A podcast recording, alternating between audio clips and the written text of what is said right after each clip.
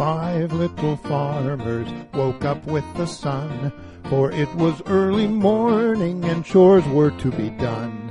The first little farmer went to milk the cow. The second little farmer thought he'd better plow.